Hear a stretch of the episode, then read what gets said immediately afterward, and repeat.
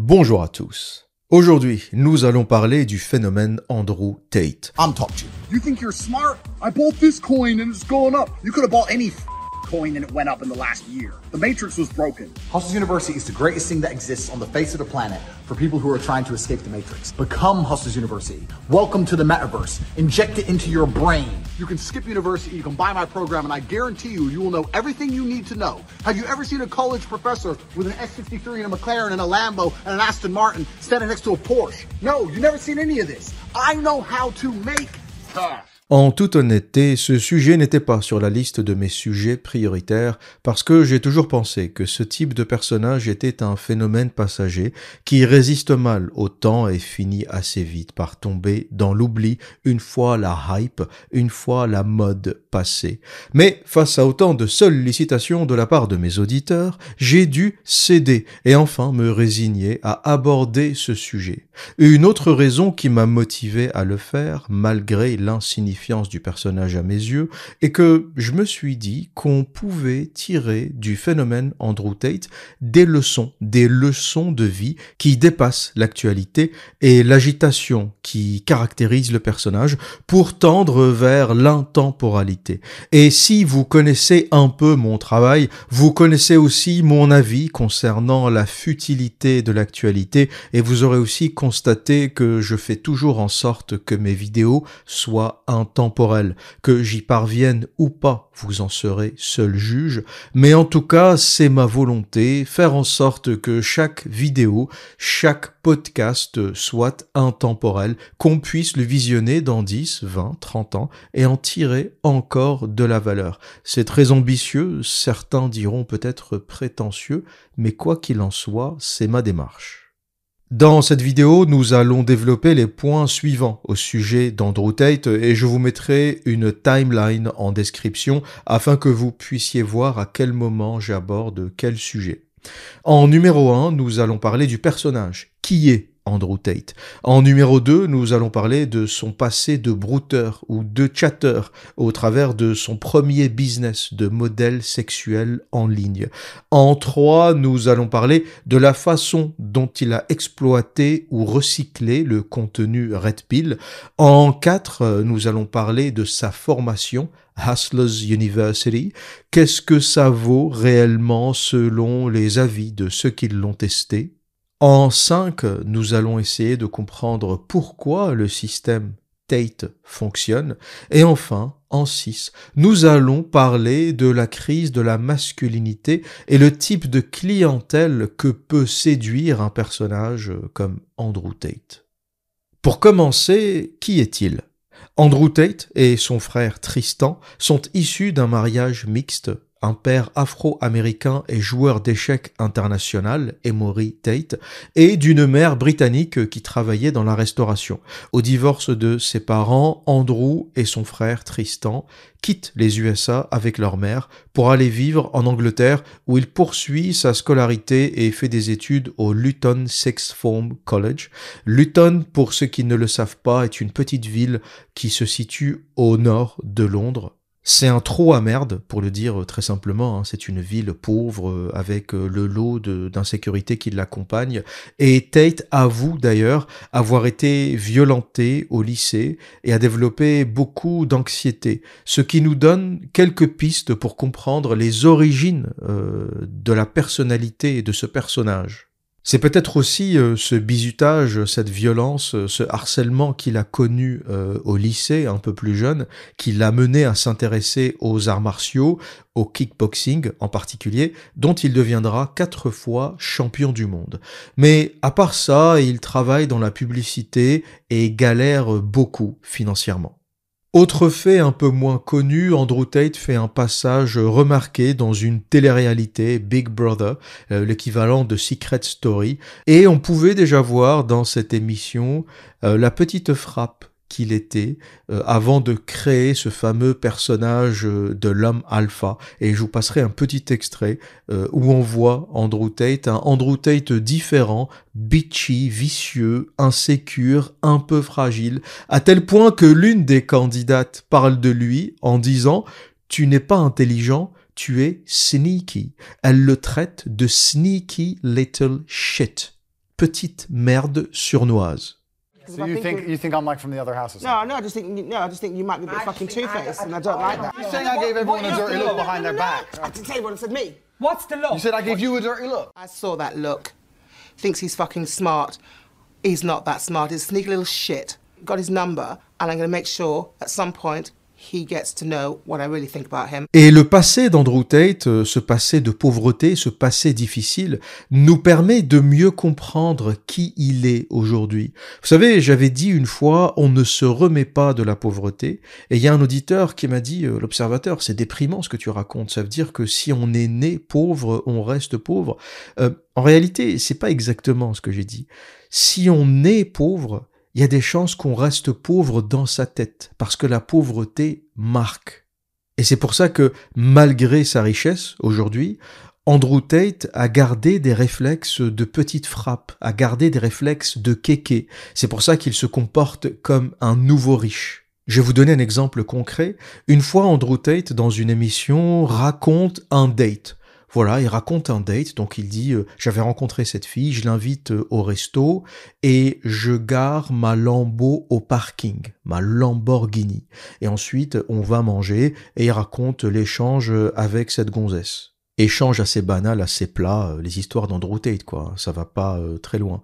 Et à un moment, j'attends la question euh, ou l'histoire de la Lamborghini parce que je me dis s'il a commencé en disant j'ai garé ma Lambo au parking, je me dis que peut-être dans l'histoire qu'il raconte, la Lambo a une importance. On lui a volé, on lui a rayé, euh, il s'est bagarré avec un mec à cause de la Lambo, je sais pas, il s'est passé quelque chose où on l'a remarqué, où on l'a mieux traité. J'attendais en fait, comme il a donné l'information Lamborghini, j'attendais qu'il raconte quelque chose. Et rien de tout ça. Ça veut dire que il a raconté ce détail sans que ça n'ait aucune importance dans l'anecdote qu'il a racontée. Et c'est là où on voit qu'il a un vrai problème avec l'argent et avec son passé de pauvre. Imaginez quelqu'un euh, que vous rencontrez, euh, que vous voyez au restaurant et qui vous dit ⁇ Ah, j'ai eu du mal à garer ma Mercedes ⁇ ou ⁇ Désolé, euh, je suis un peu en retard, j'ai eu du mal à garer ma BMW ⁇ Personne ne parle comme ça. Tu dis j'ai eu du mal à garer ma voiture. J'ai eu du mal à me garer, mais tu ne donnes pas la marque. Quelqu'un qui parle comme ça est directement, tout de suite, immédiatement identifié comme un nouveau riche. Personne ne parle comme ça. Désolé, je suis en retard. Imagine, t'arrives en réunion. Désolé, je suis en retard. J'ai eu du mal à garer ma BMW. Comment vont te regarder les gens dans cette réunion? Comme le dernier des kékés. Et comme Andrew Tate vient d'un passé de pauvre, il est obligé constamment de ramener sa réussite, quitte à ce que ça ne fasse aucun sens. Il avait juste envie de dire j'ai une Lamborghini, même si ça ne faisait aucun sens dans l'anecdote qu'il racontait. C'est une anecdote qui raconte un date avec une gonzesse. Et si tu parles de la voiture, c'est que ça a une importance dans le contexte de l'histoire. Cette voiture, dans ton développement narratif, va trouver sa place. Si elle ne trouve pas sa place, ça veut dire que tu as juste voulu faire une démonstration de richesse assez maladroite. Et c'est dans ce sens-là que je disais, tu ne te remets jamais vraiment de la pauvreté, c'est que quand tu as été pauvre et que tu deviens riche, tu gardes tes réflexes de pauvre, tu gardes tes réflexes de kéké et tu ne te comportes pas comme quelqu'un qui a toujours été riche. Ce qu'on appelle la old money, les gens qui sont issus de familles riches et qui ont un rapport assez détendu à l'argent. Quand tu rencontres des gens riches, même extrêmement riches, ils vont te parler de la vie, ils vont te parler de leur partie de tennis, ils vont te parler du sport, du golf, euh, ils vont te parler de leur voyage, ils vont parler de plein de choses. Mais personne ne te dira j'ai eu du mal à garer ma Lamborghini. Parce que la old money, les vrais riches, savent qu'on ne parle pas comme ça de l'argent. L'argent n'est qu'un moyen, ce n'est pas une fin en soi, c'est un moyen qui te permet de mieux vivre. Mais le nouveau riche ou l'ancien pauvre n'a pas encore intégré ce détail, et c'est pour ça qu'il voit encore l'argent comme un objet, et c'est pour ça qu'il a besoin de parler de sa Lambo, de sa Ferrari, etc. Et tout chez Andrew Tate est comme ça, il ne parle que de bagnole. Et sa virilité passe par l'exhibition, l'exposition de ses voitures. Have you ever seen a college professor with an S63 and a McLaren and a Lambo and an Aston Martin standing next to a Porsche? Et autre chose, pour finir avec ce point, la raison pour laquelle les vrais riches ne parlent pas beaucoup d'argent, c'est que ben, ça attire l'attention. L'attention du fisc, l'attention euh, des gens qui veulent peut-être te faire du mal, l'attention d'un kidnappeur, euh, je ne sais pas. Euh, quand t'es riche, tu attires l'attention.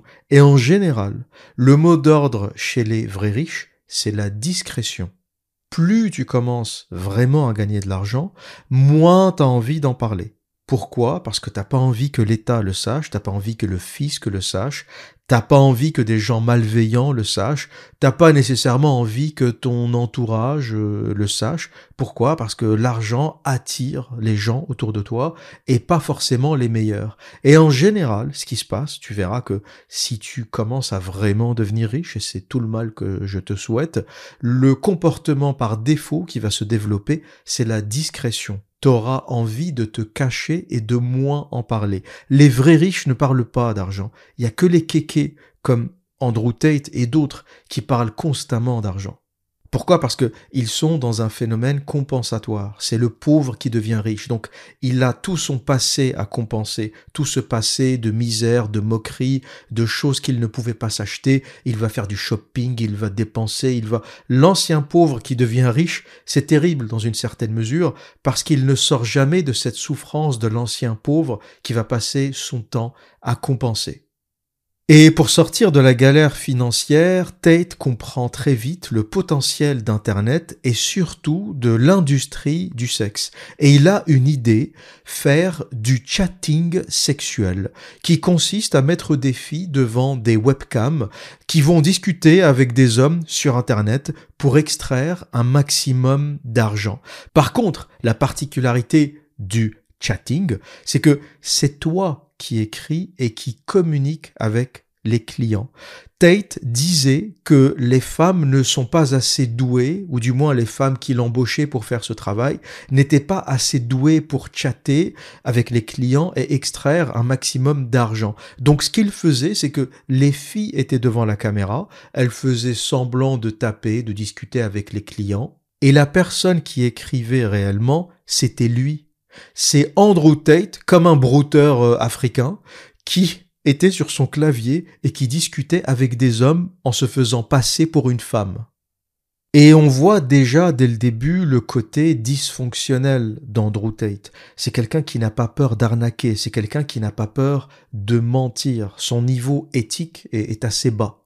Je ne pourrais jamais faire ce genre de choses parce que me faire passer pour une femme, j'aurais l'impression de devenir fou pendant des jours, des années, écrire, communiquer avec des hommes en me faisant passer pour un modèle lingerie, euh, bon, euh, mon ego en prendrait un coup. Et il y a que les caractères dysfonctionnels, les mecs un peu vicieux, un peu malades, qui sont capables de faire ça.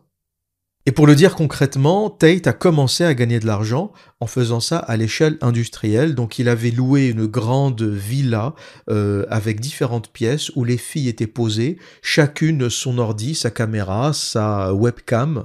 Et elle discutait avec des clients partout dans le monde. Et il le dit, il l'admet ouvertement que c'était une arnaque. Il le dit.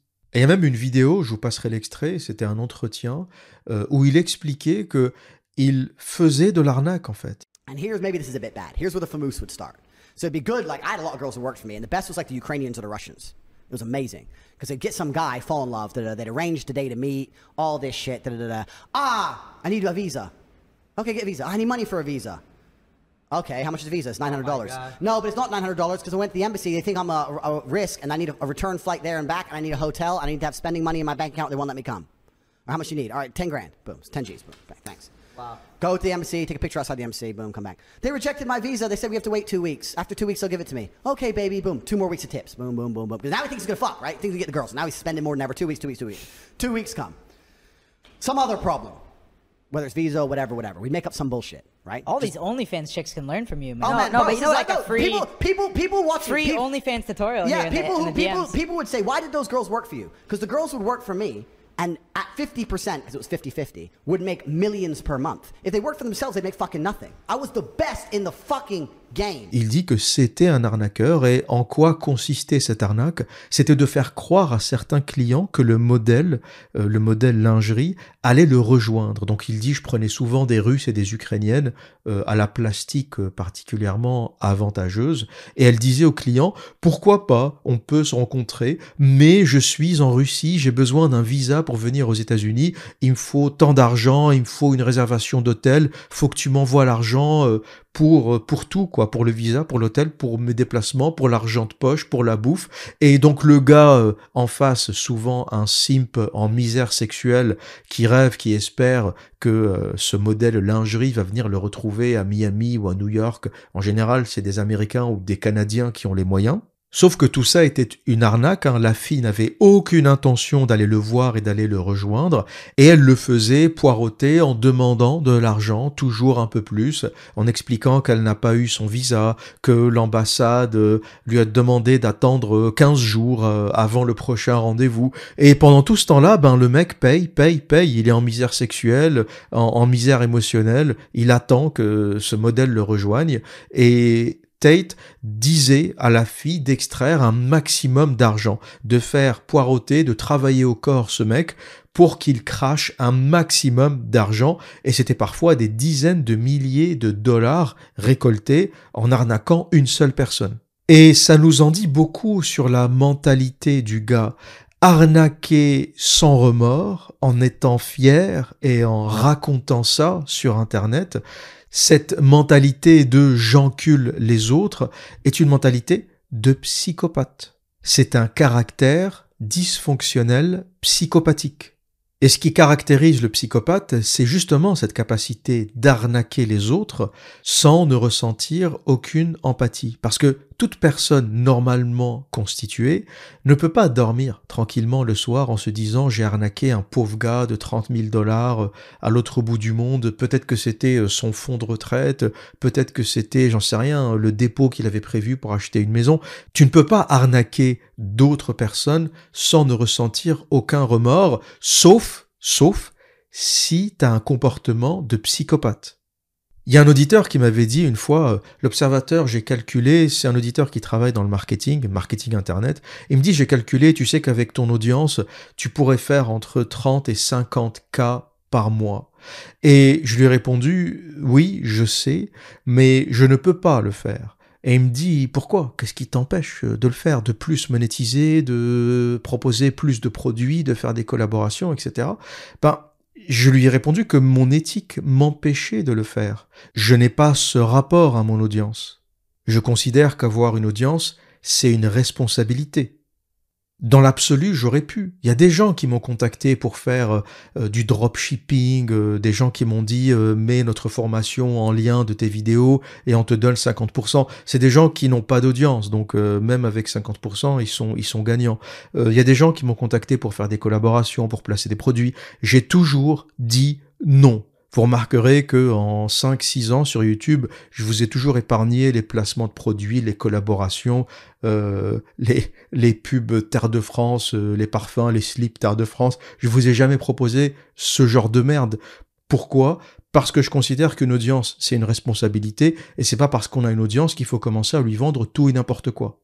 Et si je vous propose quelque chose, un jour, ça sera quelque chose que j'ai validé, ça sera un livre que j'ai lu et que j'ai aimé, ça sera quelque chose que j'estime a de la valeur pour vous ou a potentiellement de la valeur. Mais toute autre merde de collaboration dans laquelle je ne vois aucune valeur, je ne le fais pas et je ne vous le présente pas.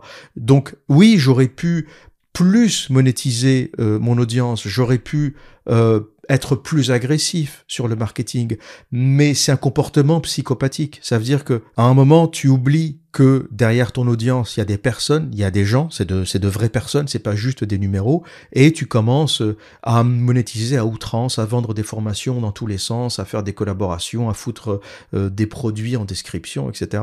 Euh, mais toute personne qui a un peu de morale, un peu d'éthique et un peu de considération pour les autres humains sera arrêtée par son empathie. C'est un comportement normal. Chose que le psychopathe n'a pas. Le psychopathe va te proposer une formation de merde à 2000 euros et il va pas se dire euh, peut-être que la personne en face euh, a vidé son livret A pour acheter cette formation. Pourquoi? Parce que c'est souvent des jeunes qui n'y connaissent rien qui se font avoir par, euh, par les formateurs en tout genre. Pour acheter une formation bidon de 1000 euros, c'est que, bon, euh, à un moment, tu as été manipulé d'une façon ou d'une autre. Je suis désolé. Et c'est pour ça que même si potentiellement je pourrais beaucoup plus euh, monétiser mon travail, la façon dont je le fais me convient parfaitement. Voilà.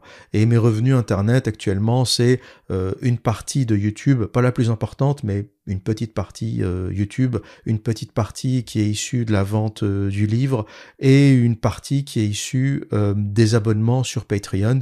Et ça me va très bien. Le modèle tel qu'il fonctionne actuellement me convient et je considère que j'offre du contenu de qualité et beaucoup de contenu pour une petite contribution sur Patreon. Et l'échange est, comme on dit en anglais, fair. C'est un échange qui est juste. Et si un jour je dois proposer quelque chose de différent ou une monétisation différente, c'est parce que j'y aurais vu ou trouvé de la qualité autant pour moi que pour mon audience. Je ne vais pas monétiser pour monétiser, je le fais si je vois qu'il y a quelque chose, une proposition de service, euh, une proposition de savoir, quelque chose qui vaut cette monétisation. Mais ça, c'est lorsqu'on approche le business ou l'argent d'une façon générale avec un minimum d'éthique, de considération et d'empathie. Mais dès qu'on regarde la chose avec le prisme du psychopathe, tout ça disparaît et c'est comme ça qu'on euh, aboutit à Andrew Tate posé tranquillement sur un canapé en te disant euh, j'ai arnaqué des simps, voilà, je les ai, euh, je les ai dépouillés. Euh, ils pensaient que la modèle russe allait les rejoindre et le gars il a payé des fortunes. Cette fille n'est jamais allée le voir. J'ai juste dépouillé un gars. Et Andrew Tate prend vraiment ces gens-là pour des cons et il en est fier. Et ça, si vous avez fait un peu de psychologie ou si vous vous y êtes un peu intéressé, c'est typique du psychopathe ou du sociopathe ou du pervers narcissique ou de type de dysfonctionnement avec les nuances qui distinguent les uns et les autres. Enculer l'autre sans remords est un comportement psychopathique. Et Andrew Tate comprend très vite que son business de pimp, de macro digital, n'est pas viable sur le long terme trop risqué, trop controversé, et surtout aux frontières de la légalité. C'est d'ailleurs cette histoire qui l'a conduit en prison pour trafic d'êtres humains en décembre 2022. Il a essayé de tourner cette histoire en mode euh, c'est l'oligarchie qui veut m'empêcher de parler parce que je dérange certains. En fait, euh, non, non, là, faut arrêter. Faut arrêter. Ceux qui pensent que euh, quelqu'un essaye de faire taire Andrew Tate, tout ça, c'est bidon, ça contribue à son marketing.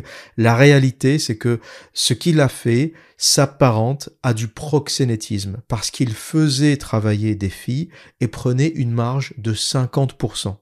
Et ça s'appelle comment quand tu prends une marge sur un travail sexuel, sur un travail qui s'apparente à de la prostitution, parce qu'à un moment, il était question quand même que ces femmes aillent rencontrer ces hommes, même si ça ne s'est pas fait, mais l'idée était là, ben ça s'appelle du proxénétisme. Et c'est pour ça qu'il a été condamné. À un moment, la conspiration pour la conspiration perd tout son intérêt. Faut arriver aussi à voir les choses de manière objective. Andrew Tate n'a pas fait de la tôle parce qu'on veut le faire taire, parce que euh, il connaît tel ou tel secret, parce que l'oligarchie, tous ces trucs bidons qui circulent sur Internet. Andrew Tate, c'est pas quelqu'un de suffisamment important, hein, c'est pas WikiLeaks, euh, c'est pas Julian Assange, c'est pas quelqu'un d'important euh, pour que le système veuille le faire taire. C'est un pimp, c'est un proxénète, c'est un brouteur qui a arnaqué euh, des gens en ligne de plusieurs euh, centaines de milliers de dollars, pour ne pas dire plusieurs millions si on cumule toutes ces victimes. C'est un menteur, manipulateur qui a exploité la faiblesse d'autres hommes pour en tirer profit euh, et qui a fait travailler aussi des femmes. Et voilà comment il atterrit en prison. Il a été condamné pour proxénétisme, c'est tout. Il n'y a aucune différence entre les brouteurs sénégalais qui arnaque des Occidentaux et Andrew Tate. Il était derrière un clavier et il se faisait passer pour une femme. Il mettait un modèle, c'est la seule différence peut-être avec les brouteurs euh, africains, c'est qu'Andrew Tate mettait un vrai modèle face caméra et c'est lui qui chattait derrière et qui manipulait ses victimes pour recevoir de l'argent, pour leur faire croire qu'il a fait une demande de visa, pour leur faire croire que la fille allait les rejoindre, etc. Et il les manipulait comme ça émotionnellement sur des semaines, sur des mois, pour euh, en tirer un maximum de profit. Voilà ce qu'il a fait et voilà pourquoi il a été condamné. Mais Andrew Tate a vite compris que l'industrie du sexe était compliquée et dangereuse, et c'est comme ça qu'il s'est reporté sur un autre business plus porteur, les formations en ligne les formations orientées succès, euh, comment gagner de l'argent, comment gagner de l'argent sur Internet, éventuellement rapidement, etc. Et il a développé une stratégie redoutable. Et s'il y a peut-être une chose à prendre d'Andrew Tate, c'est sa stratégie marketing. Tout le reste, moi je mets à la poubelle.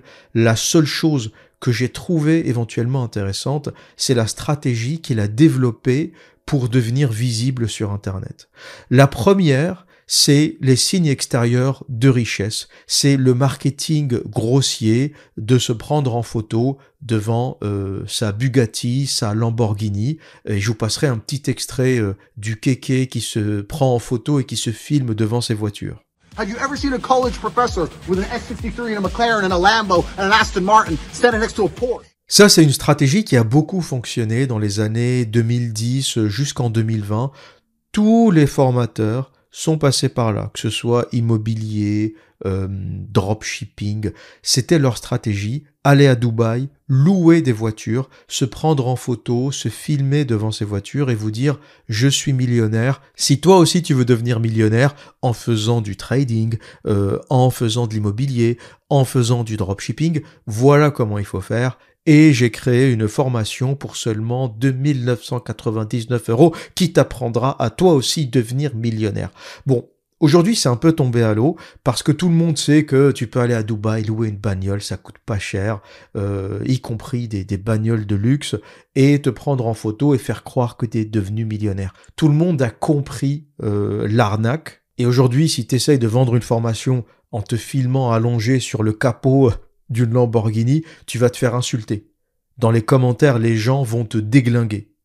Parce que tout le monde a compris l'arnaque des formateurs, tout le monde a compris qu'ils sont millionnaires euh, rien du tout, et tout le monde a compris que c'est ça le business des formations, c'est faire croire que tu as réussi dans un domaine et ensuite vendre des formations de ce domaine. Et euh, en fonction des modes, ça va être le trading, ça va être l'immobilier, ça va être le dropshipping, ça va être en fonction de la tendance, euh, vous allez voir naître un type de formation.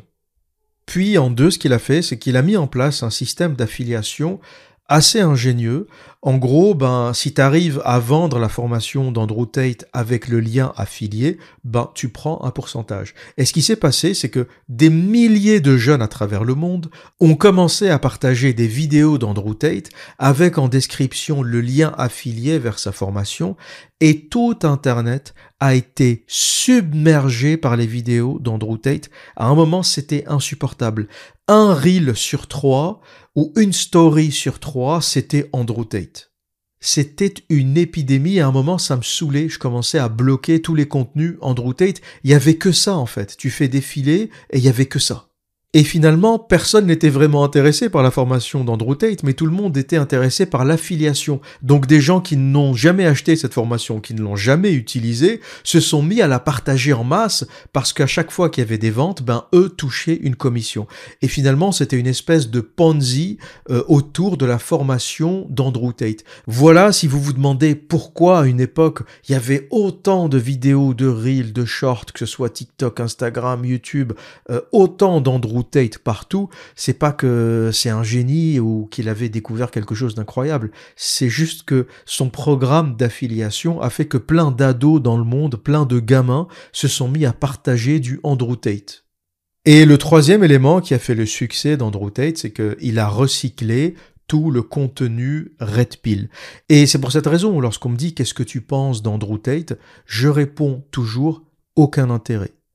Pour moi, aucun intérêt. Le gars qui te raconte vous êtes dans la matrice, euh, je suis Morpheus, à un moment, euh, mec, t'as 20 ans de retard sur le phénomène.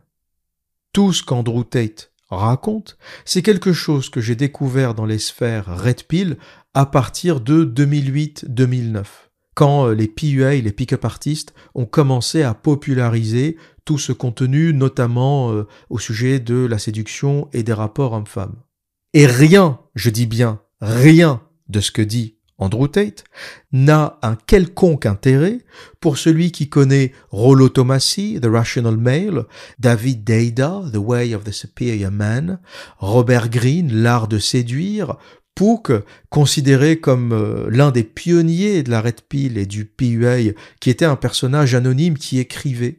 Pook, il écrivait tous les soirs, comme ça, il publiait sur des forums des textes incroyables, hein, plein de sagesse, plein de, de, Red Pill, comme on l'appelle aujourd'hui. Et même Rollo Tomassi dit avoir été influencé par Pook. Euh, puis il a disparu. Quand il a fini de dire tout ce qu'il avait à dire, Pook a disparu d'Internet et personne ne sait qui il est. La seule chose qui reste de lui, c'est une compilation de ses écrits qui s'appelle The Book of Pook. Ça existe en anglais et c'est euh, une compilation de tout ce qu'il a pu écrire sur euh, les forums.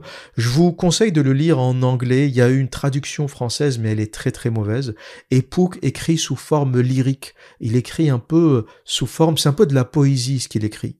Et j'en ai parlé à une époque euh, sur Patreon, je suis incapable de vous dire dans quel podcast, je commence à en avoir tellement que ça devient difficile de vous donner le numéro exact, il y en a 170 actuellement, mais dans l'un des podcasts j'avais parlé euh, de Pook et j'avais même pris quelques citations du livre euh, pour expliciter les idées qu'il développait. C'est quelque chose d'incroyable, hein, quelqu'un d'anonyme comme ça qui débarque, qui te balance plein d'idées, plein d'expériences de vie, et puis qui disparaît, qui tire sa révérence et qui s'en va.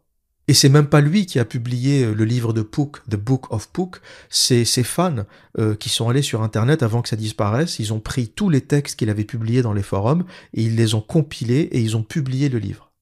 Et du coup, c'est pour ça que j'ai toujours eu un peu de mal avec euh, Andrew Tate. Moi qui connais toute la richesse du contenu Red Pill, tout le contenu authentique aux racines, aux origines de la Red Pill, euh, j'entends tout ça dans la bouche d'Andrew Tate avec tous les clichés, les poncifs. Si vous voulez, Andrew Tate, c'est la Red Pill sans la finesse et sans l'intelligence. Voilà, il, répète, il crache, euh, mais il n'a pas l'élégance qui va avec, il n'a pas l'intelligence qui va avec. Il est certainement intelligent, je suis pas en train de le dénigrer, il a une bonne élocution, il sait parler, mais rien à voir avec les vrais gentlemen, les, gens qui sont à l'origine euh, du mouvement underground de la Red Pill, les premiers qui écrivaient sur les forums, euh, les premiers qui partageaient leurs idées sur les forums, qui étaient pour la plupart anonymes, qui sont bien plus intéressants que le grossier personnage euh, et la représentation que fait Andrew Tate de la Red Pill.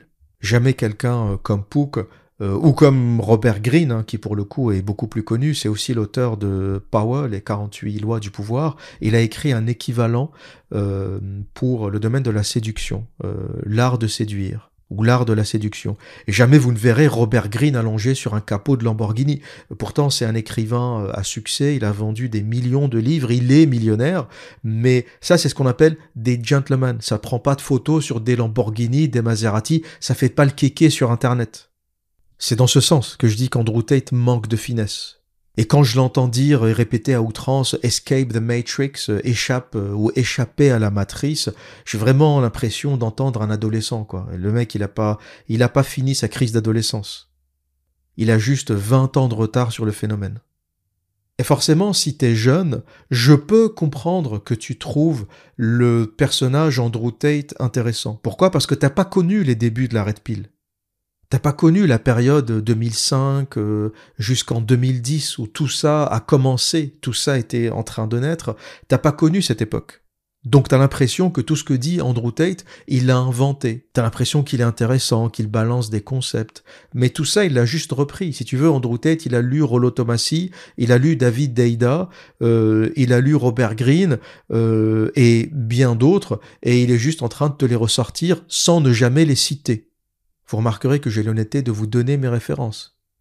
J'ai jamais débarqué en vous disant j'ai inventé la red pill, j'ai inventé l'hypergamie, j'ai inventé euh, la loi de Briffaut. Euh, à chaque fois que je vous parle de quelque chose, je vous donne la référence. Pourquoi? Parce que il y a des gens qui ont travaillé sur ça avant moi. Il y a des gens qui ont théorisé ces choses avant moi. Et donc, lorsqu'on parle, il faut donner ces références lorsqu'on les connaît.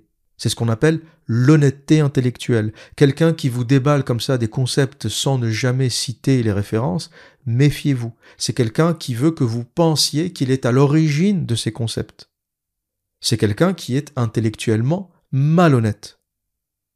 Et ce que je conseille pour ceux qui m'écoutent et qui ont été séduits par le contenu d'Andrew Tate, ben, allez à la source. Allez à la source. Au lieu d'écouter la copie, euh, ben, lisez l'original.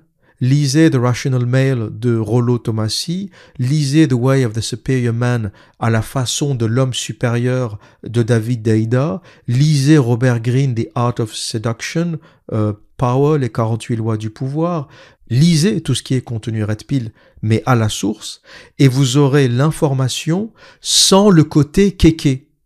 Vous aurez l'information sans le côté euh, petite frappe, euh, racaille euh, que représente Andrew Tate. Si vous vous intéressez à la red pill, vous aurez la red pill du gentleman. Allez aux sources, lisez. Il faut que vous compreniez que ce gars n'a rien inventé.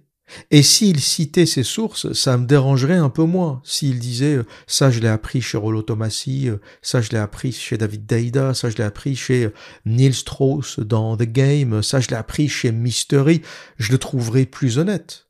Mais le mec, il cite jamais ses références. Il balance comme ça, il balance sa diarrhée, comme s'il avait tout inventé. Il y a un de mes détracteurs qui pensait me coincer en me disant Ah, l'observateur, tu sais, t'as rien inventé, la red pill, ça existait. Bah oui, quand est-ce que je t'ai dit que j'avais inventé... Euh, tu réalises la quantité de sources que je te donne à chaque fois? Tu réalises que j'ai mis euh, sur mon site la liste de tous les livres qui m'ont influencé, tous les livres d'où je tire les informations euh, que je suis en train de te donner? Je t'ai un jour caché que j'ai lu Schopenhauer, Essai sur les femmes? Je t'ai un jour caché que j'ai lu Richard Dawkins, Le gène égoïste? J'ai un jour caché ce que je lisais? Au contraire, j'ai toujours tout donné. Et c'est important pour moi de le faire, pour que, une fois que les gens m'aient écouté, ils puissent aller lire et se faire sa propre idée. Une fois qu'ils m'aient écouté sur Schopenhauer et c'est sur les femmes, ce que je pense de la polygamie, etc., qu'ils puissent aller lire eux-mêmes Schopenhauer et en déduire ce que Schopenhauer dit de la polygamie. C'est ça mon objectif. C'est pas que les gens euh, boivent mes paroles et disent oui, il est génial, c'est incroyable. Non. C'est que t'écoutes ce que je dis que tu notes les références et que tu ailles ensuite lire et te faire ta propre culture, tes propres idées. J'ai jamais voulu entretenir des moutons, j'ai jamais voulu entretenir un culte ou des adeptes. Et donc, lorsqu'on me dit euh, un tel ou un tel a dit euh, telle chose avant toi, euh, moi je le vois pas comme une critique. Oui, je le sais. Non seulement je le sais, mais en plus, c'est moi qui t'ai donné la référence, pour que tu puisses aller vérifier. Des gens ont fait le travail avant nous. Il ne faut pas s'en priver. Faut simplement avoir l'honnêteté de les citer. Quand le travail leur appartient, faut avoir l'honnêteté de rappeler que c'est leur travail. Et que, on s'en inspire, et qu'on le développe, et qu'on y apporte éventuellement des choses, des choses supplémentaires ou contradictoires, ou qui l'améliorent, ou qui le réfutent, peu importe ce qu'on fait de ce travail. Et toute cette agitation du personnage, Tate, provocation, présence permanente sur Internet, sur les réseaux sociaux, n'a qu'un seul objectif, mener l'audience, mener ce qu'on appelle le trafic vers sa fameuse formation Hustlers University. Et je vais vous dire ce que j'en pense. Mon analyse de la formation d'Andrew Tate est basée sur les différents avis que j'ai pu trouver collectés sur Internet, notamment une excellente vidéo de Kofi Zilla. C'est un très bon YouTuber qui fait souvent la critique euh, des formateurs, des arnaqueurs en tout genre. C'est un Américain. Et la vidéo au sujet d'Andrew Tate a fait plus de 5 millions et demi de vues. Et c'est une vidéo où il démonte sa formation. Et je vais vous dire en quelques points ce qu'il en dit. Je vous la mettrai en lien si vous voulez aller euh, la consulter. Mais je vais vous dire sommairement ce que Kofi Zilla dit de la formation d'Andrew Tate. Pour commencer, il dit qu'il n'y a rien dans sa formation que tu ne puisses apprendre ailleurs. C'est-à-dire qu'en gros, c'est une formation, comme beaucoup de formations d'ailleurs, qui sont des copier-coller de contenu Internet. C'est des gens qui vont sur Internet, comment euh, faire euh, du marketing affilié, ils vont trouver un article sur Internet, ils vont faire un copier-coller et ils vont le mettre dans leur formation. En général, je vous le dis, dans les fameuses formations à 2000, 3000, 4000 euros, il n'y a rien que vous ne puissiez trouver gratuitement sur Internet. Première observation qui s'applique à beaucoup de formations. Le deuxième point est que on y trouve toutes les conneries qu'enseignent tous les gourous pour faire de l'argent rapidement sur Internet. Marketing affilié, trading, immobilier, etc. Et là, ça ne m'a même pas surpris. En général, c'est ça que vous vendent les gens. Voilà. Si c'est pas du dropshipping, c'est du marketing affilié. Si c'est pas ça, c'est du trading. Euh, l'immobilier, il y en a un peu moins en ce moment avec les taux d'intérêt qui sont élevés. Tous les formateurs immobiliers se sont barrés. Ils ont compris que les prêts à taux zéro, c'est fini. Euh, l'argent que t'empruntes euh, à 1%, bon, c'était une époque, ça marche plus. Donc toutes leurs formations bidons ben, sont tombées à l'eau. Troisième point, euh, c'est que dans cette formation, il y a des pseudo-spécialistes. Parce que c'est pas Andrew Tate qui est dans la formation, il s'est même pas fait chier à se présenter. Il a mis des pseudo-spécialistes, des mecs, tu vois des tronches défiler, tu sais même pas ils sont spécialistes de quoi. Et euh, il a créé des espèces de chat room, Discord, euh, dans laquelle t'apprends pas grand chose en fait. Voilà, t'as un mec, il a à peine ton âge, un gars de 25 ans, il t'explique comment faire du trading. Le trading, c'est de la merde, hein, je vous le dis. J'ai jamais touché à cette merde. Euh, c'est juste une autre arnaque. Hein. Les gens qui vous disent, moi, je fais du trading, du trading avec des bots, avec des robots. Ferme ta gueule, arrête. T'es un arnaqueur. La seule forme d'investissement à laquelle je crois, c'est l'investissement long terme. Euh, ma retraite est un investissement long terme.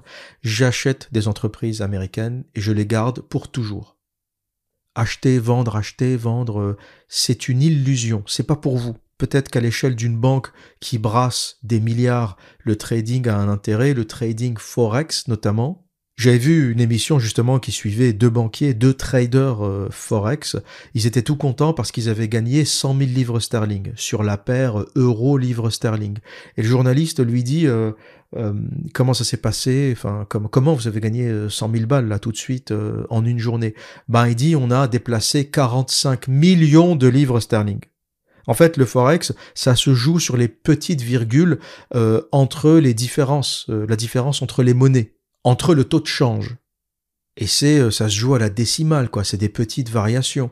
donc, oui, si tu as 45 millions de livres sterling, tu peux faire quelque chose sur le Forex. Mais vous imaginez déplacer 45 millions pour gagner 100 000 livres sterling. Et le gars t'explique que tout seul dans sa chambre, il a fait la même chose. Tu te fous de la gueule de qui? Je ne sais pas si vous réalisez à quel point ces formateurs vous prennent pour des cons. T'as un banquier qui te dit, moi j'ai déplacé 45 millions pour faire 100 000, est un débile, un formateur, le mec il a même pas fini ses études, il te dit moi dans ma chambre, je suis devenu millionnaire. Millionnaire Le foutage de gueule de ces gens-là, je sais pas comment ils font. Ils ont une capacité à rester stoïque en balançant une connerie pareille. C'est à ce niveau-là, c'est du talent d'acteur. Ensuite, Kofizilla nous fait une autre remarque sur cette formation. Bouchez-vous les oreilles, âme sensible. Il a osé dire le terme et il dit c'est pour les QI bas. C'est pour les quotients intellectuels bas. Pourquoi? Parce que aucune personne normalement constituée ne peut trouver ça utile. Et là, euh, ben no comment, hein. qu'est-ce que tu veux que je te dise? Euh, Oui, pourquoi je n'achète pas la formation d'Andrew Tate? Pourquoi jamais je m'intéresserai à la chatroom d'Andrew Tate? Parce que je sais que c'est un truc de débile pour les débiles. Ce truc est une insulte à mon intelligence, c'est-à-dire que même si tu m'offres la formation d'Andrew Tate gratos, tu me dis tiens l'observateur, euh, je l'ai acheté, je veux que tu l'analyses, je veux que tu me donnes ton avis, je l'ai acheté, voilà euh, mon code, connecte-toi. Je vais te dire non, non, j'ai pas que ça à foutre. Aller dans la chatroom d'Andrew Tate avec 50 000 puceaux qui se branlent sur le trading online, ça ne m'intéresse pas.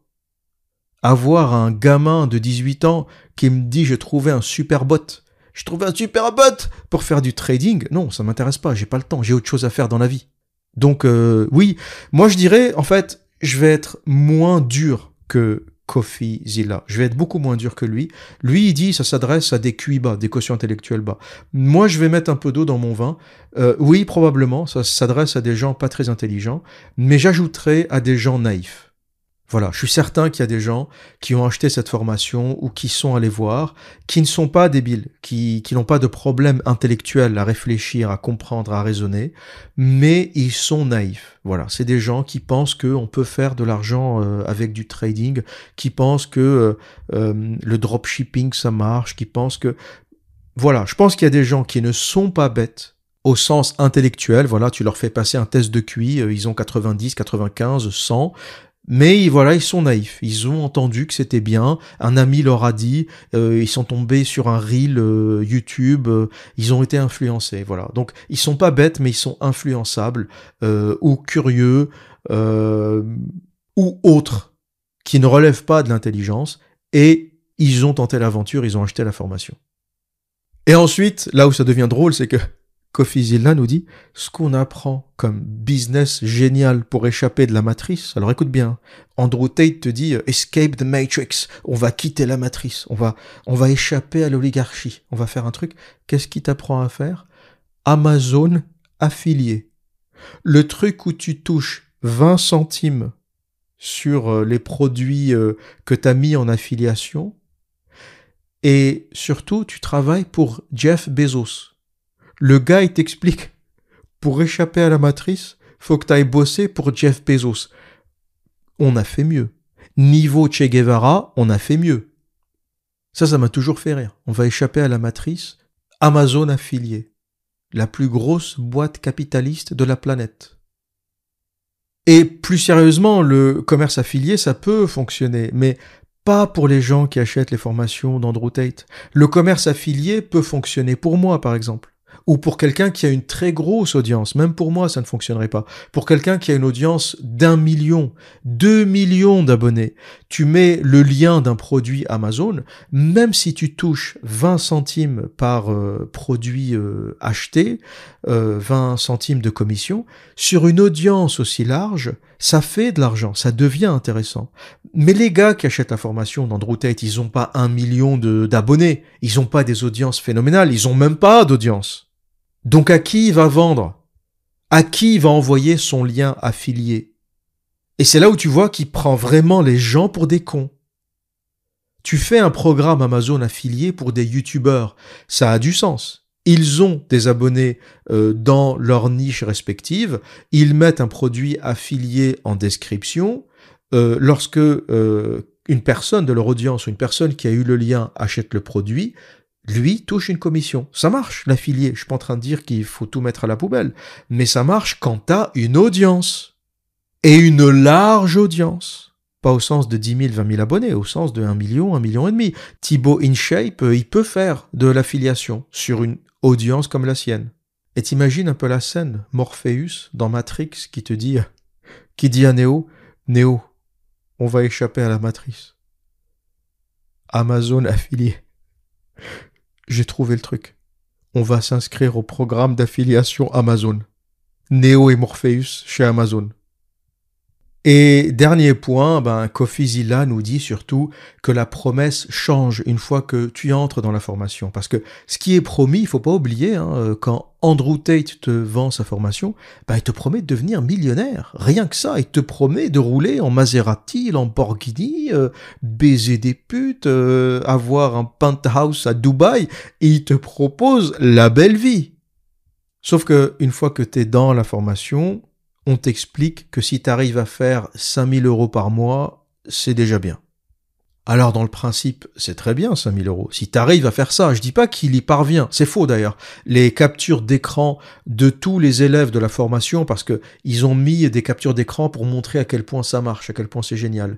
Et Kofizilla montre ça très bien dans sa vidéo. Vous savez combien gagnent les petits jeunes qui ont souscrit euh, à euh, la formation d'Andrew Tate et qui ont commencé à faire des business euh, sur Internet? Ils gagnent entre 400 euros par mois, ou plutôt 400 dollars et 2000 dollars. Les meilleurs gagnent 2000 dollars.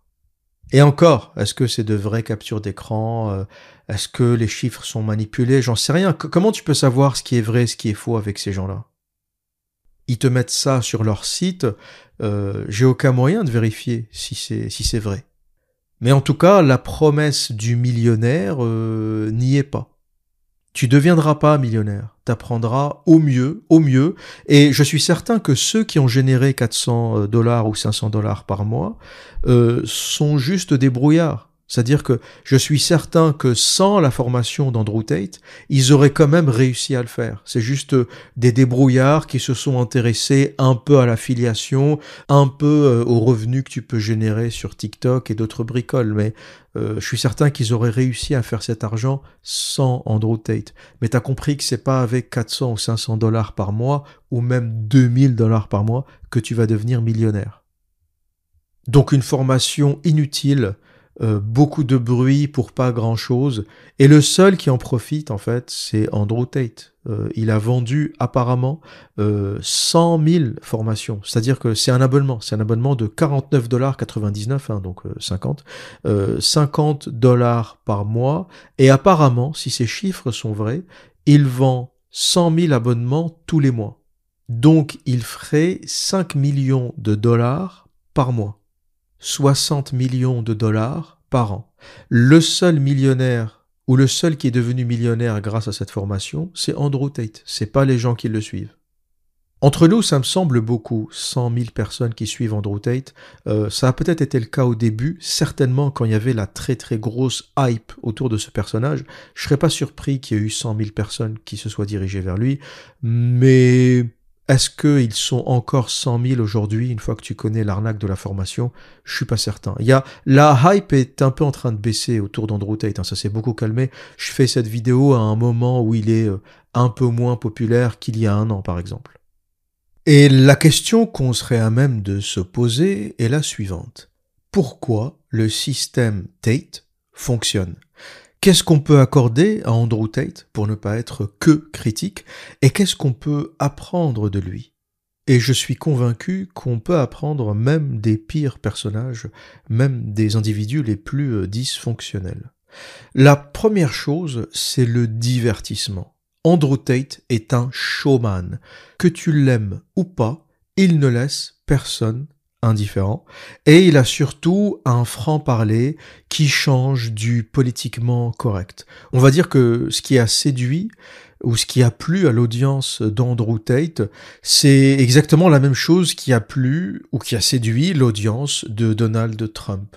C'est un franc-parler qui se faisait de plus en plus rare. Pourquoi? Parce que on assiste à, un lissage, à une bien-pensance, à une espèce de conformisme euh, anglo-saxon, hein, tout ça, ça nous vient euh, des États-Unis, euh, qui a tendance à tout lisser. On ne peut plus parler de rien. Et dès qu'une personnalité arrive avec un discours provocateur, direct, qui ne prend pas de forme pour dire les choses, ben forcément ça interpelle. Et voilà ce qu'a incarné Andrew Tate, c'est qu'il a commencé à parler sans filtre, sans avoir peur de ce que vont penser les médias. Et tout ça, bien sûr, c'était dans sa stratégie. Euh, il ne faisait pas ça gratuitement ou parce qu'il est pour la liberté d'expression. Euh, c'était sa stratégie. Il voulait devenir célèbre, il voulait faire du bruit depuis toujours. Hein. Faut pas oublier qu'il a commencé sa carrière euh, médiatique dans une télé-réalité. Hein. Il a fait l'équivalent de Secret Story quand même en Angleterre, euh, Big Brother. Euh, donc bon, quand on voit ses débuts, on peut douter de l'honnêteté de la démarche. Il voulait devenir célèbre et il a trouvé le moyen de le devenir. Et l'un des moyens, ben, c'est d'aller contre le politiquement correct, d'aller contre la bien-pensance. Et c'est ce qu'il a fait avec brio. La deuxième chose, c'est qu'il a une excellente élocution. C'est quelqu'un qui sait parler, c'est quelqu'un qui est éduqué. Il est d'ailleurs allé à l'université euh, et ça lui a certainement permis d'avoir un bagage intellectuel. Et il se débrouille très bien, y compris face à des journalistes de la BBC ou face à Pierce Morgan, euh, une interview dans laquelle il a été plutôt bon.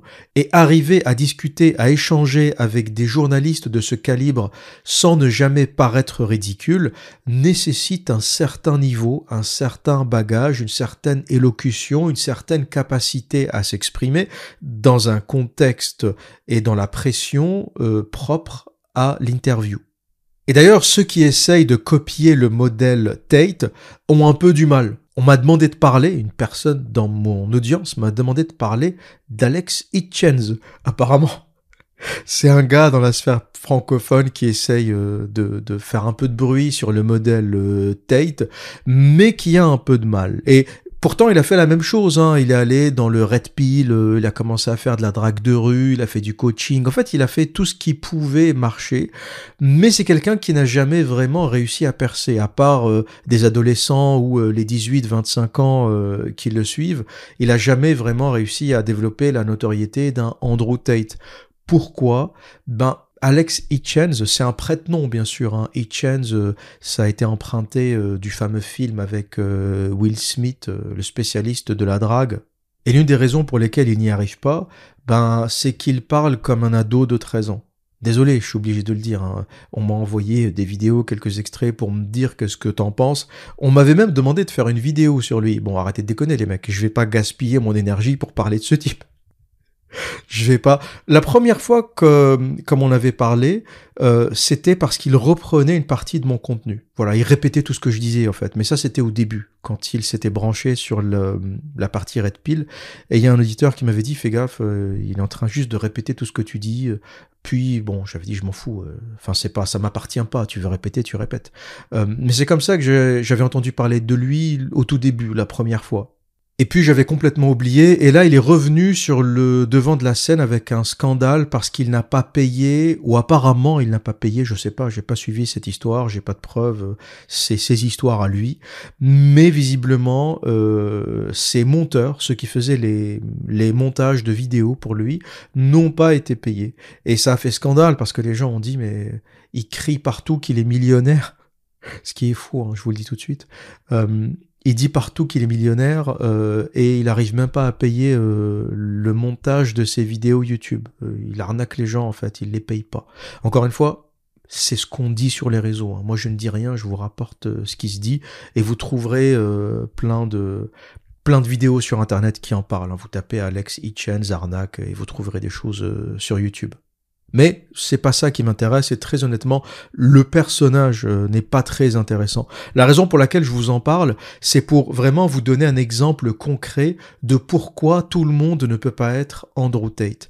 À un moment, euh, malgré son côté dysfonctionnel, malgré le psychopathe qu'il est, je suis convaincu que Andrew Tate est un psychopathe, malgré ses arnaques, euh, malgré son côté obscur, il a une élocution une façon de parler et un talent qui fait que tout le monde ne peut pas copier son modèle. Et donc, même si, comme Alex Hitchen, t'essayes de copier euh, Andrew Tate et t'essayes de faire la même chose, si tu parles comme un ado de 13 ans, ça ne marche pas.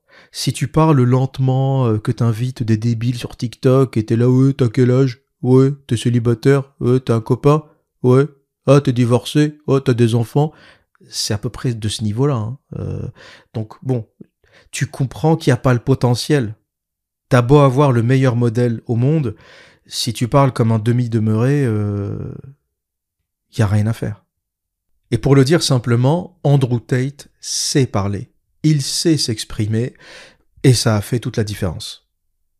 Et une dernière chose qu'on peut apprendre d'Andrew Tate, c'est le marketing Internet. Sur ce sujet, il est imbattable créer un personnage, développer une audience, créer du contenu et le diffuser de manière virale en très très peu de temps. Parce que tout ça, il l'a fait en moins d'un an. En moins d'un an, il a commencé en quelques mois.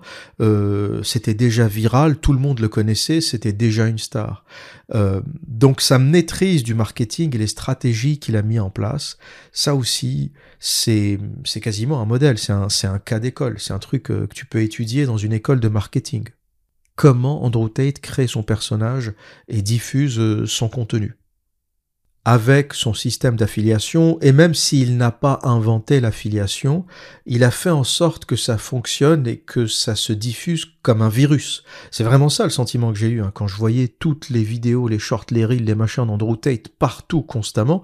C'était euh, c'était du niveau d'une attaque virale. Il a fait une attaque virale sur Internet. À un moment, c'était la première personne la plus googlisée la première ou la personne la plus recherchée ou la plus cherchée sur Google au monde. Vous imaginez avec tout ce qui se passe dans le monde, les conflits, les guerres, les problèmes économiques, les coups d'État, tout ce qui se passe dans le monde, la personne ou la chose ou le mot ou la phrase que les gens ont le plus tapé sur Internet, c'est Andrew Tate. Et là, je dois reconnaître son talent de marketeur. Et ce qu'on peut lui reprocher, par contre, et là c'est très important à comprendre, y compris pour les plus jeunes qui m'écoutent et qui sont sensibles au phénomène de stars, de manipulation, etc. Le premier point, c'est que Andrew Tate attire les psychopathes comme lui. C'est-à-dire qu'à un moment, si t'es fasciné par un mec qui arnaque des gens avec son business euh, de modèle sexuel, qui fait le brouteur, euh, qui se cache derrière un clavier pour se faire passer pour une femme et arnaquer euh, des gens en ligne, qui raconte fièrement ça dans un podcast et ça vous fascine, c'est que vous êtes un peu aussi psychopathe ou sociopathe ou narcissique ou pervers narcissique ou dysfonctionnel d'une façon générale. Parce que moi, ça m'a touché quand t'as un peu d'empathie, tu te dis, il y a des gens qui se sont fait arnaquer par ce mec. C'est un voleur, c'est un voyou. Je ne peux pas m'identifier à ça. Je ne peux pas avoir de la sympathie pour ce gars. Un voleur est un voleur. C'est pas parce que t'es un brouteur ou un chatter euh, ou parce que tu fais une arnaque euh, en ligne que c'est moins grave. Un vol est un vol. Le côté virtuel n'enlève rien au vol. Et ce qui est surtout choquant, c'est qu'il annonce ça avec fierté. C'est-à-dire qu'à la limite, un voleur qui a honte de ce qu'il a fait n'est pas un psychopathe. Parce que il a du recul sur ce qu'il a fait. Il a volé, il sait que c'est pas bien, et il ressent de la culpabilité. Et il se dit, j'ai volé parce que c'est nécessaire, parce que j'avais faim, parce que j'étais en galère, parce que j'arrivais pas à payer mon loyer, j'allais être dans la rue. Et donc, t'as volé oui, mais tu as de la culpabilité, tu ressens quelque chose, donc tu n'es pas un psychopathe. Celui qui ne ressent rien et qui éprouve même une fierté à avoir arnaqué l'autre, à avoir volé l'autre, et qui considère l'arnaqué comme un débile, c'est ça aussi le psychopathe, c'est qu'il considère, ou le pervers, c'est qu'il considère que celui qui l'a arnaqué mérite d'être arnaqué. Andrew Tate dit c'est des simps, c'est des simps, c'est des, c'est des petites merdes euh, qui étaient en manque d'affection, qui sont tombés amoureux de, du modèle lingerie, euh, du modèle webcam, et je les ai manipulés comme ça. Et il en est fier. Tu comprends qu'il y a quelque chose qui ne va pas. Donc, un, cette personnalité séduit les gens qui sont un peu comme lui toute personne normalement constituée, qui a de l'empathie, qui pense que faire du mal aux autres ce n'est pas normal, ne peut pas trouver Andrew Tate sympathique. Pour moi, c'est un voleur, c'est un arnaqueur. Je ne peux pas avoir de sympathie pour un personnage pareil. Et une autre chose aussi, c'est que Andrew Tate attire euh, ceux qui ont une tendance au fanatisme. Il attire les fanatiques qui ont besoin de croire en quelque chose. Et ce n'est pas anodin qu'il se soit converti à l'islam. Vous aurez remarqué euh, qu'il avait annoncé sa conversion à l'islam. Alors, vous avez compris que c'était bidon. Le mec, il tape des putes, euh, il faisait le brouteur, il avait 75 modèles euh, lingerie dans sa villa à moitié à poil qui tapait sur des claviers. Tu comprends, tu comprends que, bon, niveau islam et pudeur, on n'y est pas trop. mais, comme l'islam est une religion de fanatiques, dès que tu dis que tu es musulman, t'as des milliers, des millions de fans. C'est ça qu'il faut comprendre. D'ailleurs, j'avais vu une vidéo euh, où Andrew Tate, dans sa cellule en prison, lisait le Coran. Il y avait son frère qui était à côté, Tristan. Il lisait le, Coran torse nu. à haute voix. Et dans les commentaires, tout le monde était là, Mashallah, Mashallah, mon frère, euh, Mashallah, Allahu Akbar, euh, tous les, vous connaissez euh, les commentaires typiques des islamistes. Et personne ne lui a écrit, mec, va mettre un t-shirt. On ne lit pas le Coran torse nu. Même moi, qui ai peu ou pas de sympathie pour l'islam, je sais que le Coran ne se lit pas torse nu. Avant de lire le Coran, tu fais ton wudu, tes ablutions, et tu euh, mets un vêtement pudique. Tu ne lis pas, on ne lit pas le Coran torse nu. Le mec, il lit le Coran torse nu en tôle, et tout le monde est là, mashallah, la wakbar, Andrew Tate, il est devenu musulman. Tu comprends qu'il est suivi par des débiles fanatiques. L'islam est une religion de débiles fanatiques. D'ailleurs, ça me permet d'ouvrir une petite parenthèse. Vous savez qu'il y a une très grande proportion à l'islamisme et à la conversion à l'islam en prison. Et les gens sont là, euh, surtout les islamistes, hein, mashallah, mashallah, ils se convertissent à l'islam, Allah Akbar, etc. Et je me dis, mais ça ne vous interroge pas, ça ne vous interloque pas, c'est-à-dire que l'islam attire les voleurs, les voyous, les criminels, les fous, les pédophiles, tous les dysfonctionnels, tous les tarés de la société sont séduits par l'islam. Les gens en prison ne se convertissent pas au bouddhisme, ou au shintoïsme, ou à l'hindouisme, ou au protestantisme, ou au catholicisme. Ils se convertissent à l'islam. Et les gens sont là, mashallah, mashallah. Moi, si j'étais musulman et que je voyais tous les voyous se convertir à l'islam, je me poserais des questions. La première chose, très honnêtement, très honnêtement, si j'étais musulman et que je voyais tous les voyous, tous les voleurs de scooters, tous les drogués, toutes les petites frappes, la merde de la société, la diarrhée que produit la société, se convertir à l'islam, j'irais tout de suite lire les textes pour me dire euh, pourquoi ou pour essayer de comprendre pourquoi. Pourquoi cette religion attire tous les psychopathes, tous les malades, tous les déséquilibrés. La raison, je la connais, je vous en parlerai dans d'autres épisodes. hein. J'ai commencé à développer euh, des vidéos pour parler d'islam, pour parler des textes de manière authentique, et petit à petit, vous allez comprendre pourquoi cette religion attire les psychopathes, les déséquilibrés, euh, les, personnes qui ont des dysfonctionnements, quel que soit ce dysfonctionnement. Euh, J'en avais un peu parlé, la capacité d'encadrement de l'islam, mais ça va bien au-delà euh, de tout cela. On retrouve les origines euh, de la psychopathie, y compris dans le caractère de Mohammed, le prophète de l'islam, menteur, violent, et lui aussi dysfonctionnel. Mais c'est un autre sujet. Pour revenir à Andrew Tate, vous aurez compris qu'il a identifié le marché l'islam religion de fanatiques, dès que tu dis que tu te convertis à l'islam, tu attires des milliers, des centaines de milliers de jeunes. Il y a un auditeur qui m'a dit euh, L'observateur, euh, je sais pourquoi tu critiques l'islam, t'as trouvé une nouvelle niche, euh, c'est un nouveau marché pour faire de la thune. Non, cher ami, tu te trompes. Aller dans le sens de l'islam rapporte beaucoup plus que critiquer l'islam. Parce que l'islam étant une religion de fanatiques, qui est sensible aux conversions, c'est une religion aussi très prosélyte, si j'avais annoncé par exemple ma conversion à l'islam, ça aurait fait un tollé sur Internet, et j'aurais eu des centaines, peut-être même des milliers de nouveaux abonnés, et de nouveaux contributeurs. Et quand j'ai commencé à critiquer l'islam, c'est tout le contraire qui s'est passé. J'ai eu des désabonnements, j'ai eu des gens qui sont partis, des euh, auditeurs de confession musulmane qui n'ont pas supporté ma critique de l'islam et qui sont partis.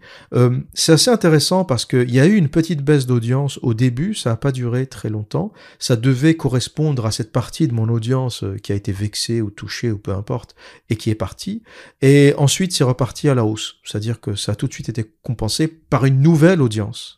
Mais vous avez bien compris que ma démarche n'est pas commerciale. Je n'ai aucun intérêt commercial à critiquer l'islam. Au contraire, si vraiment mon seul objectif sur Internet c'était de faire du fric, j'aurais fait comme Andrew Tate. J'aurais annoncé ma conversion à l'islam. Et là, j'aurais fait exploser mon chiffre d'affaires. Parce que l'islam est une religion tellement prosélyte, tellement hystérique, tellement maniaque, c'est-à-dire que les adeptes sont tellement motivés que si vous allez dans leur sens, ils sont prêts à tout vous donner. Et c'est dans ce sens que cette religion est dangereuse. Si j'avais annoncé ma conversion à l'islam, j'aurais sorti un livre Comment je me suis converti à l'islam, et j'aurais vendu, mais incapable de vous dire combien de copies, mais les gens, ou plutôt les fanatiques, sont tellement friands de ce type de contenu que, euh, voilà, ils auraient acheté le livre sans le lire, juste parce que c'est le livre de quelqu'un qui s'est converti à l'islam. C'est ça le fanatisme. Donc à cet auditeur qui me dit euh, l'observateur, la critique de l'islam, c'est un business.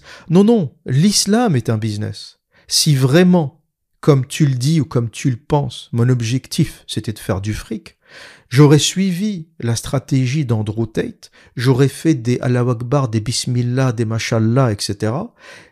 Et j'aurais eu une audience de fanatiques supplémentaire à laquelle tu peux faire ce que tu veux. hein. Tu leur vends, tu leur euh, des formations, des tout ce que tu veux. Un fanatique est un fanatique. Ce n'est pas la raison, ce n'est pas la critique qui guide son raisonnement. C'est l'endoctrinement. Et voilà pour ceux qui veulent comprendre pourquoi Andrew Tate s'est converti. C'est un businessman, Andrew Tate. Il s'en fout. Il avait une villa avec 75 putes, 75 femmes qui faisaient tapiner devant un écran. Tu crois vraiment que l'islam, c'est un, c'est un sujet pour lui? Le vrai musulman, il attend euh, les putes ou les vierges au paradis. Andrew Tate, il les avait sur terre déjà. Qu'est-ce que tu vas attendre le paradis? Il a 75 putes sur terre. T'as pas besoin d'Allah. T'as pas besoin des vierges que Allah vient recoudre toutes les 15 minutes. Ça, c'est un truc de pauvre, ça. C'est quand tu galères sur terre, c'est quand t'as jamais vu un cul de ta vie, que t'espères que tu verras des culs dans l'au-delà.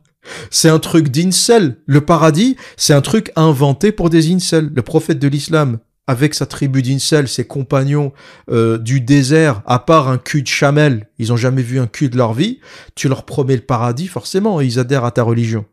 Par contre, lui, Mohammed, lui, il baisait sur terre. hein. Il n'a pas attendu le paradis.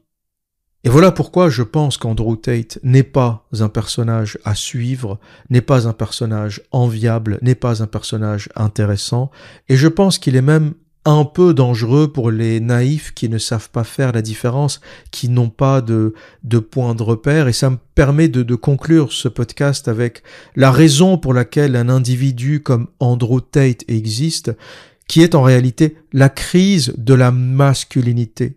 En d'autres termes, un homme pareil ne peut exister ou une personnalité pareille ne peut exister que parce qu'on est dans une société où les vrais modèles de masculinité ont disparu. Il y en a peu. Pourquoi? Parce que pendant des années en Occident, c'était mal vu d'être viril, c'était mal vu d'être un vrai bonhomme, c'était mal vu d'aimer, d'exprimer sa virilité. Et on a essayé de nous vendre le métrosexuel, l'homme qui s'épile, l'homme fragile, l'homme doux, euh, en sachant que les femmes n'aiment pas ça. Les femmes ont toujours aimé les hommes virils. C'est euh, un petit groupe de marketeux, ça se passe dans des salons de marketing, tout ça, qui essayent de, modifier les tendances et d'orienter les tendances. Mais la vie réelle, euh, les comportements n'ont jamais vraiment changé. Une femme a toujours voulu se faire prendre par un homme viril qui sait ce qu'il fait, qui sait où il va, pas par une pleureuse. Une pleureuse épilée, ça a jamais intéressé aucune femme. Et l'une des raisons pour lesquelles les jeunes hommes n'ont plus de modèle de masculinité, bah, la première, c'est l'épidémie de mères célibataires.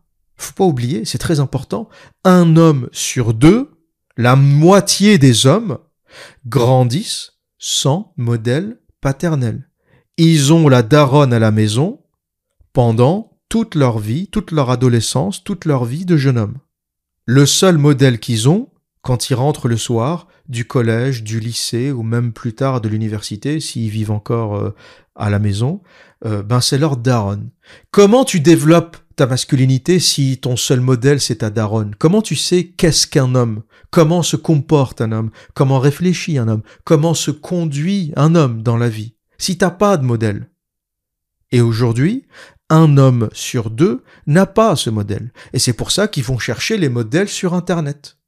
Tu crois qu'avec mon daron, j'ai besoin d'un modèle comme Andrew Tate? Tu crois qu'avec mon grand-père, j'ai besoin d'un modèle comme Andrew Tate? Mes deux modèles de masculinité, moi, je les ai. Mon grand-père, boxeur, orphelin à l'âge de 6 ans. Et il a commencé à faire de la boxe parce qu'il se faisait tabasser quand il était petit, et il se faisait tabasser parce qu'il était orphelin. Son grand frère était alcoolique, famille plutôt pauvre, et tout le monde en profitait. on le faisait travailler sur les marchés et on ne le payait pas. On savait qu'il pouvait pas se défendre et à la fin de la journée, euh, on essayait de l'arnaquer parce qu'on savait qu'il n'avait pas de père, donc il y avait personne pour les défendre. Et il s'est construit tout seul. Il a appris à taper, il a appris à se battre. Et plus tard, il a commencé à faire euh, du commerce et il a acheté une boulangerie, c'était son premier business, puis un restaurant. Il a même géré un hôtel à une époque. Il n'était pas propriétaire de l'immobilier, mais il gérait l'hôtel, il avait l'hôtel en gestion. Personne ne lui a jamais rien donné. Avec les dents. Il y est allé avec les dents, sans père, sans famille, avait que sa mère. Donc mon arrière-grand-mère. C'est tout ce qu'il a eu dans sa vie. Tu crois que quand t'as un modèle pareil, t'as besoin d'Andrew Tate? Et puis j'ai eu mon père, c'est une autre époque, il n'a pas eu les mêmes galères. Grâce à la réussite de mon grand-père, ben, il a pu faire des études, il a eu une vie plutôt confortable. Et mon père, c'est une autre forme de virilité, c'est un scientifique. Donc euh, c'était rigueur, sérieux, il a jamais été violent, euh, mais il avait une certaine présence il était viril, mais sans faire de boxe, euh, sans euh, dégager de violence particulière. Il y avait juste la sensation, le sentiment qu'il était viril. Tu sais que quand il est dans la pièce, fallait pas bouger, fallait pas faire le con, fallait pas faire de bêtises. Et c'était plutôt mon grand-père, c'était vraiment la virilité physique. C'était un bagarreur, c'est quelqu'un qui a souffert. Mon père, c'est plus la virilité intellectuelle, c'est le sérieux, la discipline. Euh, et, et j'ai ces deux modèles, deux modèles fonctionnels de virilité, par opposition au modèle dysfonctionnel Andrew Tate. Et je sais que beaucoup de gens, beaucoup de jeunes n'ont pas eu la chance d'avoir de vrais modèles de masculinité dans leur famille. Des gens, de vrais gens de la vie réelle. Pas des mecs euh, comme Andrew Tate qui se posent euh, autour d'une table avec quatre poufias, des grognasses en perruque. Faut voir aussi les gonzesses, euh, il est invité des fois à des podcasts, à des shows. faut voir les gonzesses qui l'entourent des meufs, je les touche pas avec un bâton. C'est dégueulasse, dégueulasse, maquillées de la tête aux pieds, euh, siliconées, refaites. Elles ont des perruques. Ça aussi, j'ai jamais compris. Hein. Beaucoup euh, d'Afro-américaines portent des perruques. J'ai jamais compris. Elles se rasent le crâne et mettent des perruques. Et le mec, il est entouré de ses poufias, il te parle de masculinité et de virilité.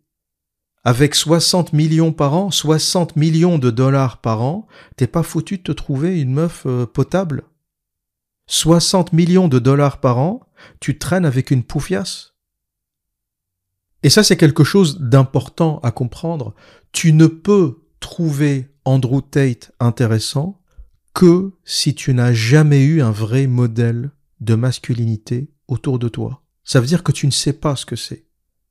Tu viens certainement euh, d'une famille avec une mère euh, isolée euh, ou d'une famille où tu as eu tes deux parents mais famille dysfonctionnelle, le père est absent. Il euh, y a des pères, euh, tu les aurais pas eu, ça serait pareil. Hein. Le gars, il rentre le soir, il se pose devant la télé, il te demande rien, ni si t'as fait tes devoirs, ni si t'as bien travaillé à l'école, ni si t'as passé une bonne journée. Le mec, il serait mort, ça serait pareil. T'as des pères comme ça. Tu demandes à quelqu'un, raconte-moi l'histoire de ton père, et dit, j'ai rien à raconter, quoi. Le mec, euh, il regardait la télé, voilà, il rentrait, il regardait la télé. Il avait le mérite de pas être alcoolique. Voilà. Il n'était pas alcoolique, il me tapait pas c'est déjà pas mal. Mais t'as plein de pères comme ça. Donc, si tu prends les mères célibataires avec l'absence physique du père et t'ajoutes les familles où le père est là, mais il n'existerait pas, ça serait pareil, ça te donne peut-être euh, trois hommes sur quatre, 75% de la population masculine qui ne sait pas ce qu'est un homme. À part Internet, à part les figures bidons de masculinité, ils ne savent pas ce qu'est un homme véritable. Donc ça, c'est le premier point, l'épidémie euh, de mères célibataires et d'enfants qui grandissent sans père et sans figure paternelle, euh, qui rend des, personnages comme Andrew Tate euh, intéressants ou qui les transforme en modèles, malheureusement. Et le deuxième point, ben, c'est la galère financière et l'impasse de l'université. Ce qu'a compris Andrew Tate avec sa formation, c'est qu'aujourd'hui, ben, les gens galèrent. Ils galèrent, ils galèrent tous avec leur salaire, ils y arrivent pas. Euh, une autre épidémie, c'est celle des travailleurs pauvres. Avant, quand t'étais pauvre, c'est que tu travaillais pas. C'est c'est comme ça que t'es pauvre. T'as pas de boulot, t'es pauvre. Maintenant, tu peux travailler 35, euh, 40 heures par semaine et être pauvre parce que la vie devient tellement chère que tu peux être travailleur et pauvre. Comme conséquence, tout le monde cherche des side hustles, des business qu'on peut faire sur le côté pour gagner 400, 500, 1000 euros de plus et faire que ben, la vie soit un peu plus agréable, un peu plus facile. Et forcément, en face, face à cette demande, ben, t'as tous les vendeurs de formation, t'as tous les vendeurs de saloperies, euh, de bêtises qui te racontent qu'avec le trading, tu vas devenir millionnaire. Et en général, ça finit en arnaque et ça finit toujours mal. Et Andrew Tate, finalement, il voit cette misère, cette misère de la masculinité, cette misère financière, des hommes sans repère qui en plus cherchent à faire un petit billet. Ben lui, il s'est dit, je vais faire les deux. Je vais leur donner un repère en incarnant la masculinité et je vais euh, leur faire une formation pour qu'ils puissent espérer gagner un peu de thunes. Et il fait l'illusion avec l'alpha, l'homme alpha, qui va te permettre de gagner de l'argent. Voilà l'illusion qu'a réussi Andrew Tate à faire. Et il n'a réussi que parce que nos sociétés ne fonctionnent pas. Il n'a réussi que parce que la masculinité a été complètement détruite, les modèles masculins ont été castrés et le système économique est aussi d'une certaine manière euh, dysfonctionnel parce qu'un système qui produit du travailleur pauvre est un système euh, qui, qui ne fonctionne pas, c'est un système qui est grippé. Un système où le pauvre ne travaille pas, c'est un système normal, tu travailles pas, t'as pas d'argent. Mais un système où le pauvre travaille, c'est un problème. Et on va finir sur une note euh, philosophique, on va parler de virilité pour euh, tenter de comprendre un peu ce que c'est. Qu'est-ce que la virilité C'est quoi et j'avais lu une citation d'un pasteur, un homme de clergé, un Américain, nommé Ralph Sockman, qui avait dit un jour Il n'y a rien de plus fort que la douceur et rien de plus doux que la véritable force. Et j'ai trouvé ça assez intéressant parce que ça nous donne une autre perspective de la virilité et de la force qui contraste un peu avec euh, cette idée de l'homme alpha. Et c'est toujours intéressant d'avoir un peu de, contraste et de nuance. Et ce que ça nous explique, si on devait euh, développer, c'est que le vrai dominant ou les vrais dominants ne sont ni les plus vocaux, ni les plus violents, ni les plus extravertis. En général, ce qui accompagne la force, c'est la confiance et la sérénité. Le vrai fort, ce n'est pas le petit roquet qui aboie, parce que le fort est conscient de sa force et il sait le mal qu'il peut faire si euh, il laisse sa force se déchaîner. Donc le fort est souvent serein. Et vous regardez d'ailleurs quand il y a une bagarre qui se déclenche, euh, les gars qui font de la boxe, qui font du karaté, qui font du MMA, qui sont capables de taper, c'est jamais les premiers qui vont à la castagne. En général, eux ne tapent que euh, quand tout le monde commence à taper, que c'est parti en couille et que eux sont en danger. Mais en général, les vrais combattants, ceux qui maîtrisent un art martial ou la boxe ou autre, sont assez réticents au combat, en général. Pourquoi? Parce que ayant pratiqué le combat, donc ayant pratiqué la violence, ils savent ce que ça engendre. Le boxeur sait que tu peux finir sur le trottoir, te fracasser le crâne contre le bord du trottoir et finir euh, paraplégique euh, ou mort. Il sait très bien les conséquences du point que tu vas te prendre dans la gueule. C'est pour ça qu'avant de te le donner, il va réfléchir. Et ceux qui sont très chauds pour se battre, les petits roquets qui aboient, qui enlèvent le t-shirt, qui déchirent la chemise, tout ça, c'est souvent ceux qui ne savent pas se battre. En général, c'est ceux qui se prennent la première tarte euh, et qui finissent dans les vapes. Parce que n'ayant pas pratiqué la violence, n'ayant pas pratiqué de sport de combat, ils ne connaissent pas la violence. Ils ne connaissent pas le sérieux de la violence. Ils ne connaissent pas le sérieux du combat. Et c'est pour ça que c'est les premiers à foncer tête baissée dans les bagarres. Et c'est pour cette raison que le dominant est calme. Il est conscient du mal qu'il peut faire. Et donc il n'exerce sa violence que lorsque nécessaire. Et c'est pour ça que Sockman nous dit rien n'est plus doux que la véritable force. Parce que le vrai fort en général est protecteur. Le vrai fort est capable de violence, mais il ne l'exerce pas parce qu'il la connaît. La vraie force est paisible. Et d'ailleurs, ce qui est séduisant si euh, on doit appliquer ça aux relations hommes-femmes, ce qui est séduisant, c'est le fort qui n'est pas violent. Ce qu'une femme va aimer chez un homme fort, c'est le sentiment de protection qu'il va lui donner. Elle n'a pas envie qu'il exerce cette violence. Elle n'a pas envie qu'il la tape. Elle n'a pas envie de le voir se bagarrer matin et soir. Ça ne l'intéresse pas. Ce qui l'a séduit, c'est l'idée que cet homme est fort et qu'il peut la protéger si un jour il y a problème. Mais l'idée que cette violence s'exerce constamment, ça ne l'intéresse pas. Parce que la violence qui s'exerce constamment, c'est le chaos, c'est pas la force. Ne pas confondre déchaînement de violence et chaos avec force et pouvoir.